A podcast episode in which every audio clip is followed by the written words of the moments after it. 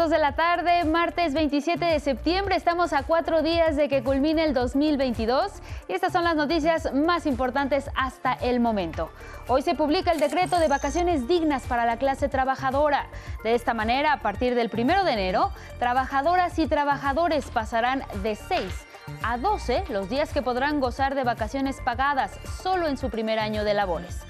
El descanso en los asalariados es necesario, recordó el presidente López Obrador, para fortalecer la convivencia familiar.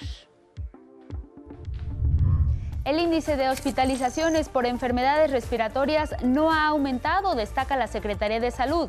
Si bien han crecido los contagios por influenza y COVID, el alto nivel de vacunación que tenemos como población ha impedido que crezcan los niveles de letalidad, subrayó Hugo López Gatel, subsecretario del ramo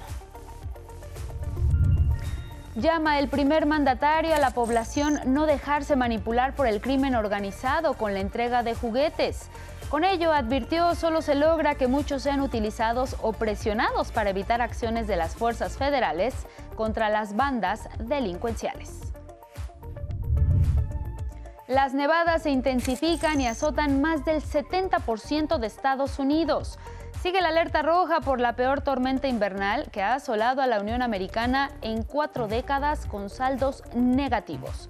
Más de 60 personas fallecidas, casi 3.000 vuelos cancelados, la calefacción, luz y agua colapsadas por la nieve. Esta problemática se recrudece entre miles que no pueden salir de casa y padecen temperaturas extremas de 40 o más grados bajo cero.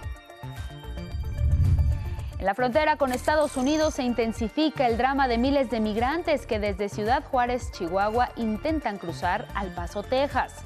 Nuestro compañero Armando Gama dará un extenso reporte de la crisis migratoria de miles, en su mayoría centro y sudamericanos, que solo quieren trabajar dignamente, pero se les niega la entrada a la Unión Americana. Y en los deportes, Cruz Azul y América se enfrentan esta noche para decidir quién va a la final por la Copa de México en el fútbol mexicano. Las Chivas ya les esperan en la otra llave. Y con este resumen, comenzamos. Muy buenas tardes, bienvenidas, bienvenidos a este espacio informativo, también a quienes nos sintonizan a través del 95.7 de FM, la frecuencia de radio del Instituto Politécnico Nacional.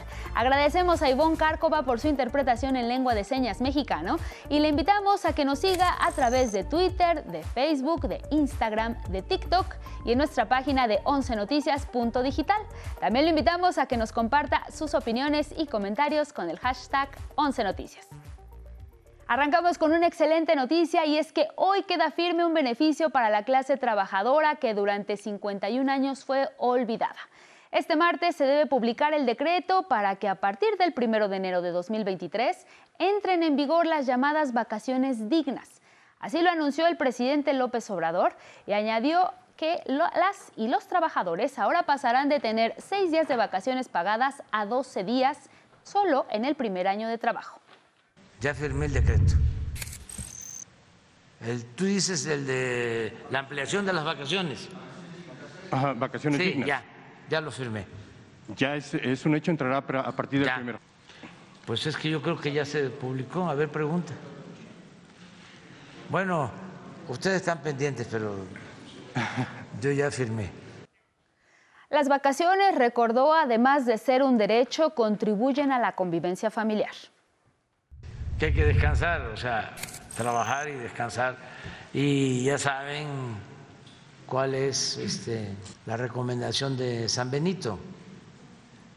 Ocho horas para trabajar, ocho horas para descansar y ocho horas para pensar. Y esto se da luego de que el 14 de diciembre el Senado aprobara las modificaciones a la Ley Federal del Trabajo. Quedó establecido que cuando se cumpla un año laboral se tendrán 12 días de descanso. Al segundo año aumentarán dos días y así hasta llegar a 20 días cuando se tengan cinco años trabajando. En otros asuntos, el Programa Nacional de Vacunación sigue dando buenos resultados. En la sección El Pulso de la Salud se informó que hay un incremento en los casos de COVID-19 y otras enfermedades respiratorias en el país, pero no hay aumento en hospitalizaciones ni fallecimientos. Y esto se debe fundamentalmente a la aplicación de vacunas.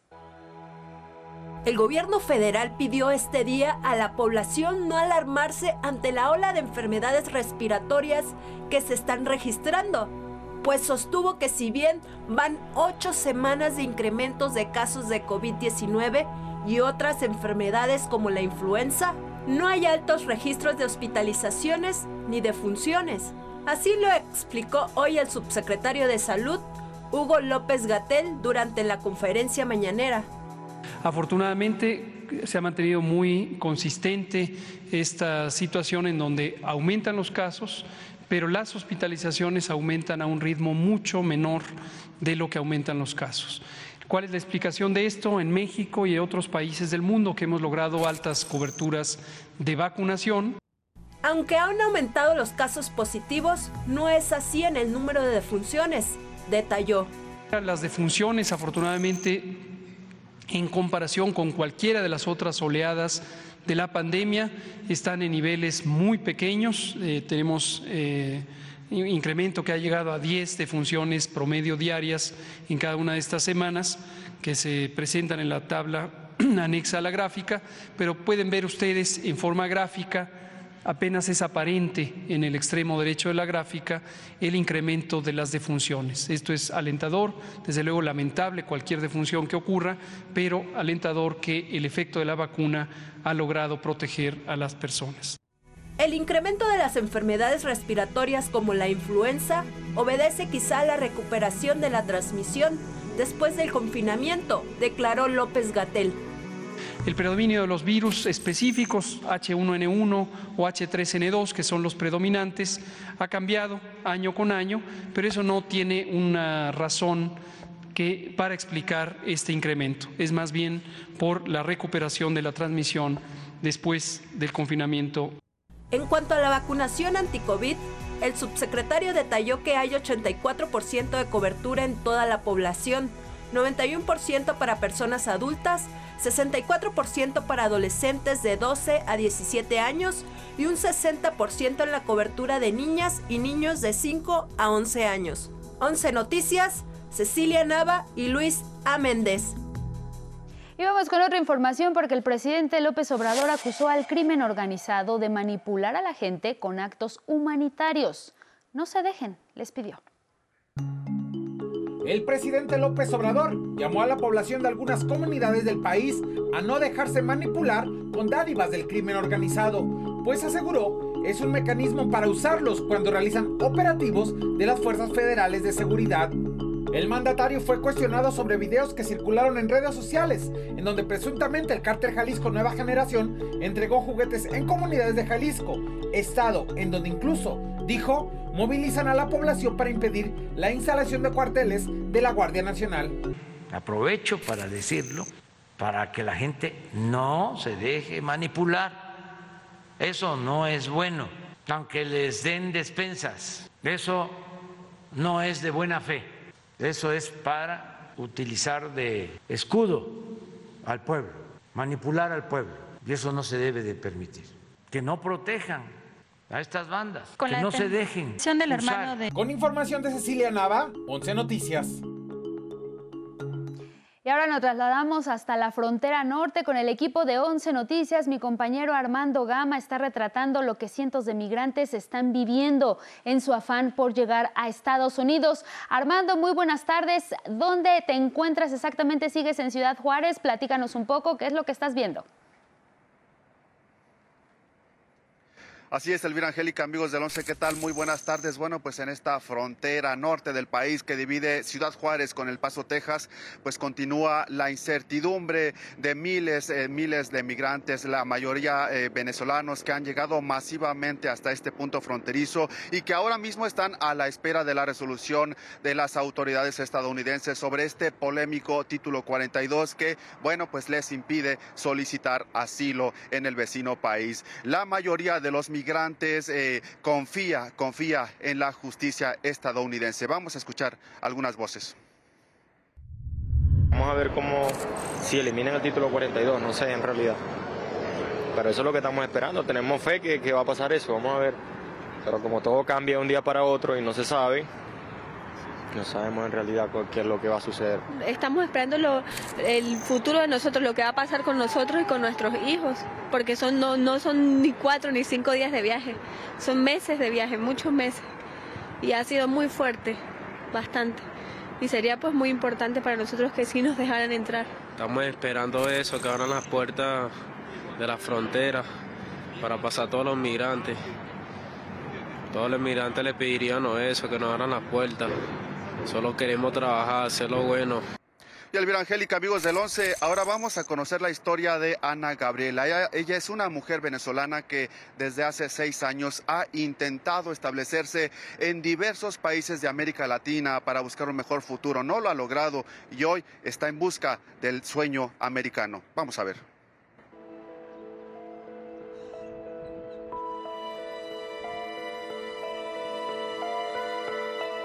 Para Ana Gabriela, los últimos seis años han sido una pesadilla.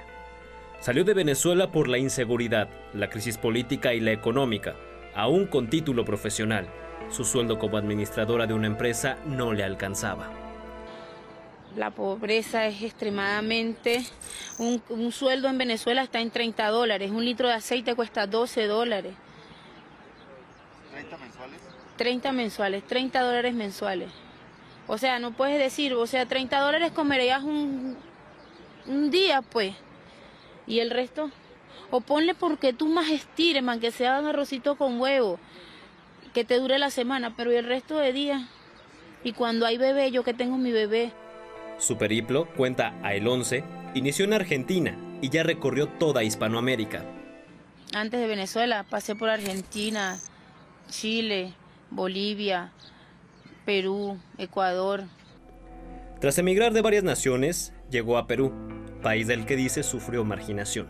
Cuando llegué a Perú me recibieron, me partieron mi dedito para robarme el celular. Y fui, fui robada, víctima de robo, la uso, nos denigraba. Llegamos nosotras las venezolanas a, a, al Perú, que supuestamente nosotros queríamos quitarle los maridos a las peruanas, nos señalaban. Hace cuatro meses decidió virar al norte y se puso como meta llegar a Estados Unidos. Pasó Colombia, Centroamérica y luego ingresó a México. Tras pisar suelo mexicano subió al lomo de la bestia y una caída le trajo complicaciones de salud. Y de ahí me enfermé pues con la diarrea con sangre, vómito, vomité hasta sangre. Claro, de la fuerza que uno hace se le rompen los vasitos. Llegó a Ciudad Juárez y en un albergue pasó convaleciente la Nochebuena y Navidad. Por sobrecupo tuvo que desalojar el refugio y ahora duerme prácticamente a la intemperie. Y para tener el frío, una improvisada tienda de campaña y unas cuantas cobijas. Acá está la cama. Acá, acá duermo. Acá duerme otro compañero. Otro compañero. Por allá dormían otros compañeros más que ya se fueron. Y sí, mucho frío de noche. Mucho, mucho, mucho frío. Pero esto es lo que hay por los momentos. Pese a todo, Ana Gabriela y su esposo no se dan por vencidos. Sacan fuerzas del recuerdo de sus tres hijas que dejaron en Venezuela. Junto al muro fronterizo, presiente que está a punto de lograr el sueño americano. Mientras tanto, espera que un milagro toque conciencias y corazones de las autoridades vecinas. Le hablo a mi Dios, a Dios, le digo, Señor, activa ángeles. Y, y en la situación, en el momento que yo digo, ya, ya no puedo, y me aparecen y gracias Dios. Desde Ciudad Juárez, Chihuahua, con imágenes de Miguel Vázquez e información de Armando Gama, 11 Noticias. Y bueno, comentarles que este día pues amaneció esta parte de la frontera entre Ciudad Juárez y El Paso pues prácticamente sitiada con la presencia de tanquetas y de cientos de elementos de la Guardia Nacional que ha enviado el gobierno de Texas. Pese a ello, pues siguen siguen llegando cientos de migrantes a esta frontera norte de nuestro país con la esperanza de cruzar hacia el otro lado. Así las cosas, Elvira Angélica, amigos del 11, agradecer por supuesto en las imágenes a nuestro compañero Miguel Vázquez. Muy buenas tardes. Y muchas gracias también a ti, Armando Gama, por este reporte y seguiremos pendiente qué es lo que pasa con este endurecimiento de las medidas de seguridad o lo que allá ocurra en Ciudad Juárez. Muchísimas gracias. Buenas tardes. Y mire, esta mañana en Palacio Nacional el presidente López Obrador calificó de bajeza e inhumana la política migratoria del gobierno de Texas. El presidente Andrés Manuel López Obrador condenó las acciones del gobernador republicano de Texas, Greg Abbott, quien en medio de la crisis de migrantes y como burla política envió autobuses con migrantes a la casa de la vicepresidenta Kamala Harris en Washington. Pero hay en Estados Unidos también un grupo antimigrante como el gobernador de Texas. Pues, a él se le atribuye esto de los camiones, que es algo totalmente inhumano. Puede ser que este señor hasta vaya al templo o lea la Biblia, pero en realidad es muy inhumano y muy anticristiano, porque eso no se hace. ¿Cómo este, a medianoche, con todo el frío que hay, se va a dejar ahí a migrantes? Esto es una bajeza e inhumano, dijo, por las actuales temperaturas que se viven en aquel país. También existe pues eh, delincuencia vinculada al tráfico de personas y existe politiquería. Hace unos días, en Navidad, llevaron unos camiones de migrantes enfrente de la casa de la vicepresidenta Kamala Harris. La migración, remató, se debe atender de forma estructural, atacando las causas. 11 Noticias, Cecilia Nava y Luis A. Méndez. Y precisamente sobre la migración hacia Estados Unidos es la crónica de don Miguel Reyes Razo. Arraigar al individuo con trabajo en su terruño frena la migración de latinoamericanos a Estados Unidos. Pruebo que los programas Sembrando Vida que trasplanté a países centroamericanos limitan el éxodo hacia la potencia norteamericana. A Estados Unidos le urge la fuerza de trabajo de Centroamérica y el Caribe. Fue gesto útil que concediera miles de visas a venezolanos. Ojalá mude la actitud de patrones estadounidenses que los explotan, maltratan y expulsan para no pagarle su salario. En la reunión que tendré con el presidente Joe Biden dentro de pocos días, le haré ver la conveniencia de impulsar el desarrollo total del continente americano. Cooperación, describe el presidente Andrés Manuel López Obrador, cooperación estratégica. Este continente puede producir cuanto consume. Cooperación para el desarrollo. Es tiempo de elevar la mira y dejar atrás doctrinas como la del destino manifiesto y la Monroe y actitudes intervencionistas y excluyentes. Ya no más bloqueos ni vetos. Las naciones de esta región merecen respeto a su soberanía y a su dignidad. Asia planea por décadas América, no. Riqueza sin fin aquí. Vigor físico de sobra. Así se ordenaría la migración al país del norte. En 11 Noticias, eh, Miguel Reyes Razo informó. Y vamos a Estados Unidos y la histórica tormenta invernal que padece gran parte de ese país. 70% está paralizado y aumenta la cifra de fallecidos. La devastación por el frío y la nieve extremos en Estados Unidos mantiene paralizado a 70% del país y su impacto elevó a 62 el número de fallecidos. El norte, el centro y este del territorio estadounidense y prácticamente todo Canadá se encuentra cubierto de nieve a causa de la ola gélida que llegó del Ártico. Así lo captaron los satélites de la NASA desde el espacio En Buffalo, Nueva York, donde murieron 25 personas, permanece la alerta roja de no salir a la calle. El presidente Joe Biden declaró emergencia al estado de Nueva York. Y declararon emergencia local Connecticut, Colorado, Carolina del Norte, Florida, Georgia, Kansas, Kentucky, Maryland, Missouri, Oklahoma, Virginia Occidental y Wisconsin. En Dakota del Sur, la Guardia Nacional se desplegó a reservaciones indígenas seriamente afectadas. Decenas de miles de hogares siguen sin luz. Carreteras, caminos, puentes y ferrocarriles continúan cerrados. Los retrasos en servicios de mensajería aumentan. En todo el país, puertos, ríos, lagos están congelados, como el estanque en el parque de Mall en Washington, D.C.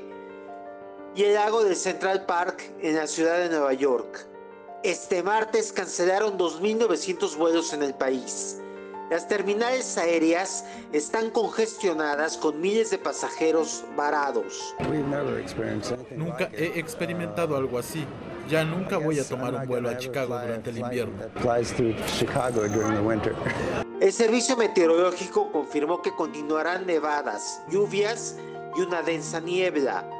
Millones de paisanos están siendo afectados. Se mantiene el número telefónico 520-623-7874 de la Red Consular Mexicana para atender emergencias.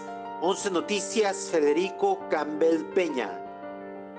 Y aquí en México las bajas temperaturas continuarán y para más detalles el estado del tiempo.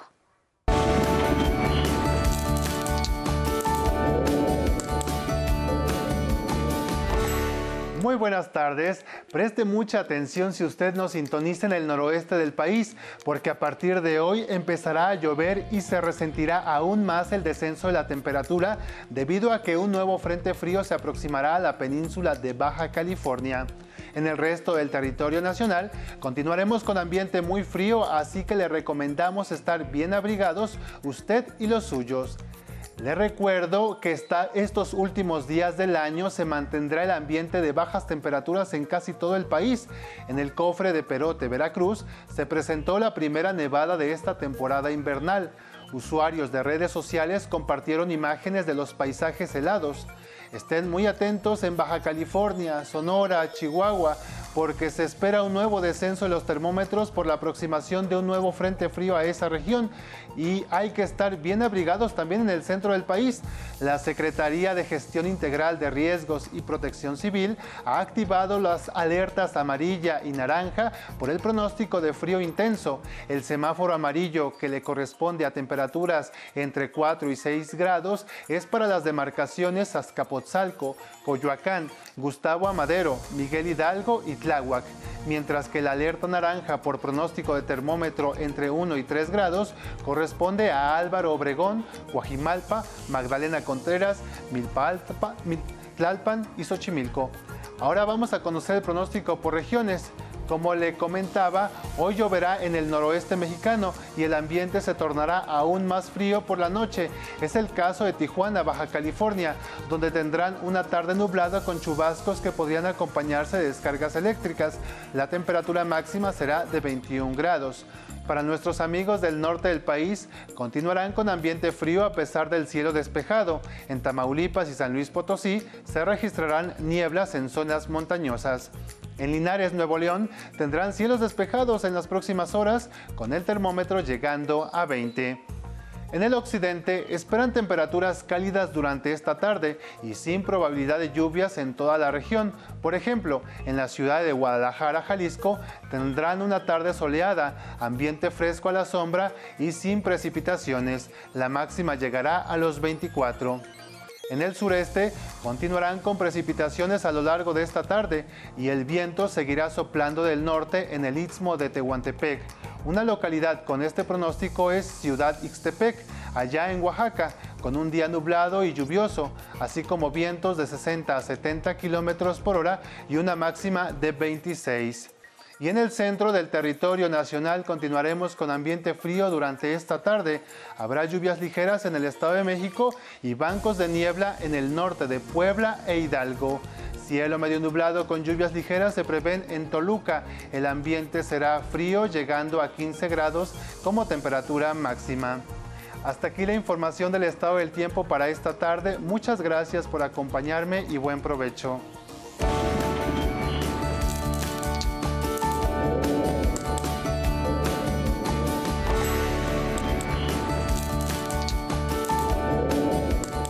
Gracias Ismael Marcelo y ahora les compartimos un resumen de información nacional. En el Estado de México, en un caso de impunidad, fue liberado el conductor de un automóvil que el pasado 24 de diciembre atropelló causando la muerte a un vendedor de tamales que circulaba con su triciclo. Los hechos en Cuautitlán Izcalli fueron grabados por una cámara de seguridad. Se observa cuando Omar N., en presunto estado de ebriedad y exceso de velocidad, arrolla al vendedor y luego se da a la fuga. Los hijos de la víctima informaron que el conductor fue liberado en el Ministerio Público de Cuautitlán Izcalli porque se comprometió a pagar una indemnización. Los familiares aseveran que no buscan dinero, sino justicia. En la Ciudad de México localizaron con vida a ocho adultos y cuatro menores se extraviaron ayer mientras paseaban para disfrutar la nieve en el paraje conocido como la Cantimplora, en el Ajusco. La Secretaría de Seguridad Capitalina y Protección Civil emprendieron un operativo de búsqueda. Ya se encuentran con su familia. En Jalisco, una avioneta se desplomó sobre un predio en Puerto Vallarta. Bomberos y elementos de protección civil rescataron con vida a los dos tripulantes que resultaron lesionados tras el impacto y los trasladaron a un hospital. 11 Noticias.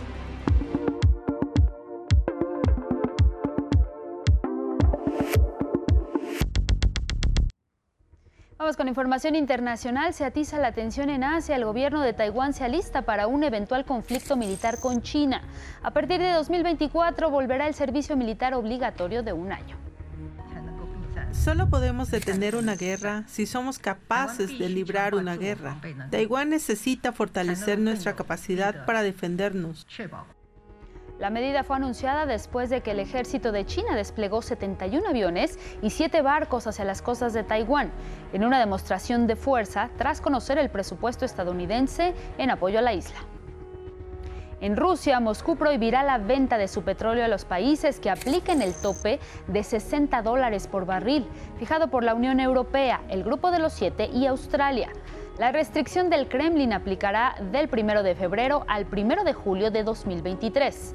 El presidente ruso Vladimir Putin firmó el decreto respectivo mientras el país intensifica la reorientación de su producción de hidrocarburos hacia sus aliados de Europa del Este y a los mercados asiáticos.